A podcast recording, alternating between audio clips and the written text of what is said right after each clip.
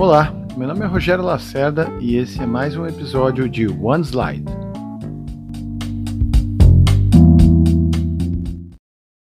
Vou te perguntar mais uma coisa. Sobre. Vocês olham tanto o modelo de negócio, quanto o mercado, quanto a equipe. Vocês olham é, também a parte de gestão interna da empresa, a parte financeira. Quais são os principais pontos que vocês observam na organização interna? É, em geral, a gente não. É que é, a gente precisa ter um, uma contabilidade mais ou menos é, redonda para poder chegar e é, ter uma segurança para entrar. Mas, em geral, a gente espera que a governança é que, é, de, que vai, vai fazer o, o processo caminhar. Ah, por exemplo, a parte financeira, em geral, do, que é normalmente com uma visão de fluxo de caixa, bem no começo, assim, você não está preocupado realmente ainda no retorno do capital. E, isso vai, vai, vai indo, né? Digamos, a empresa em questão de uns dois anos, ela começa já a ter uma, uma que é, sai do break-even, já está começando a crescer e coisa parecida, aí já começa a fazer uma gestão por competência, começa a fazer uma análise mais, mais certa, aí a gente começa a exigir DREs bonitinhas para poder chegar a analisar o lado financeiro. Então, assim, eu acho que eu não considero totalmente essencial você ter isso perfeito de partida. É, mas eu acho que você tem que estar preparado porque a gente vai começar a tentar subir o nível rapidamente.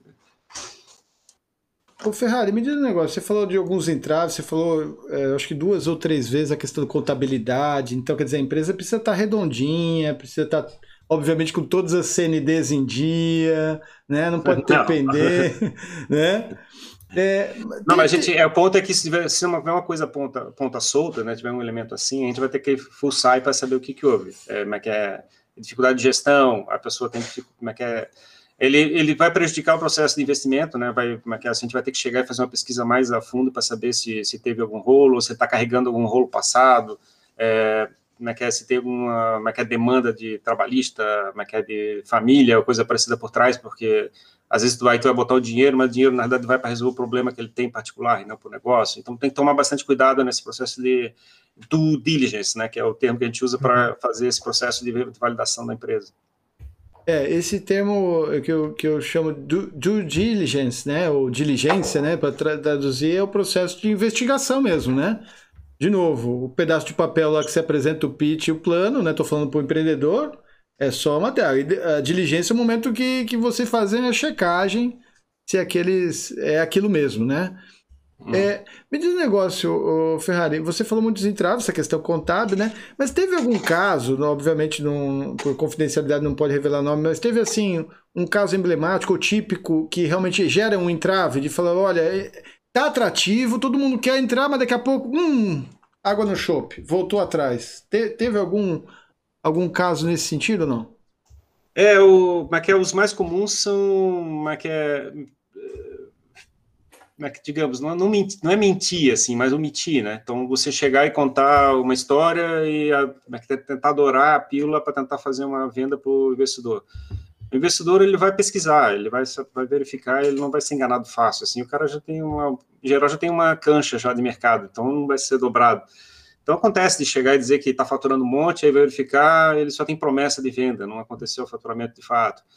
É, tem o cap table, um problema tradicional, assim, é bem comum, assim, tem muito rolo de cap table. Cap table é como é que, é, como é que o capital é formado. Então aí tem um dinheiro que veio emprestado do pai, que não sei o quê, e aí tem um sócio lá que ele entrou, tem uma promessa de 10%, mas aí no, é no ano seguinte ele perdeu paciência, aí saiu da operação, ele foi trabalhar em outro lugar.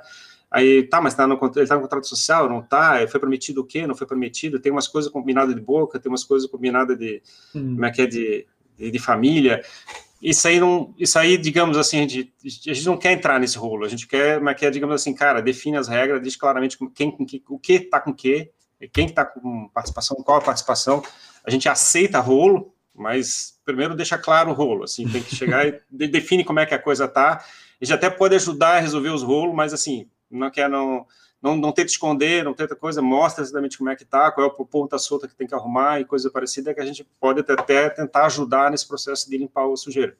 Transparência, né? Deixar Exato. transparente. Mesmo que tiver alguma ponta solta, não vai se queimar, porque é, Ferrari, isso aí começa a afetar a confiança, né? Imagina, o dinheiro do cara, pô, o cara tá. Se o cara tá tentando me enganar, imagine quando, quando tiver o dinheiro, né? Enganar não. Ele tá tentando. Às vezes é medo, é um medo ingênuo, um menos bobo, né? Que ele acha que, que, vai, que vai desvalorizar. E eu acho importante também destacar, o Ferrari, você tocou isso no começo, sempre que tiver, é, é tudo questão do preço, né? Então, quer dizer, quanto maior risco da, da, da, do negócio, em termos de competência, em termos de mercado, menor o valor. Aí o cara vai querer um desconto maior, né? E, e quanto mais os valores estiver lá, é muito evidente que vai crescer a empresa, mais cara ela fica, né? O empreendedor quer, né?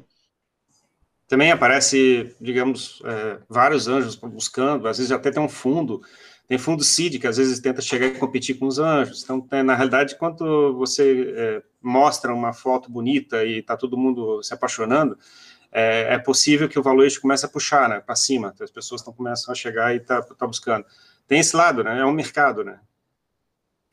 Começa a inflacionar, né?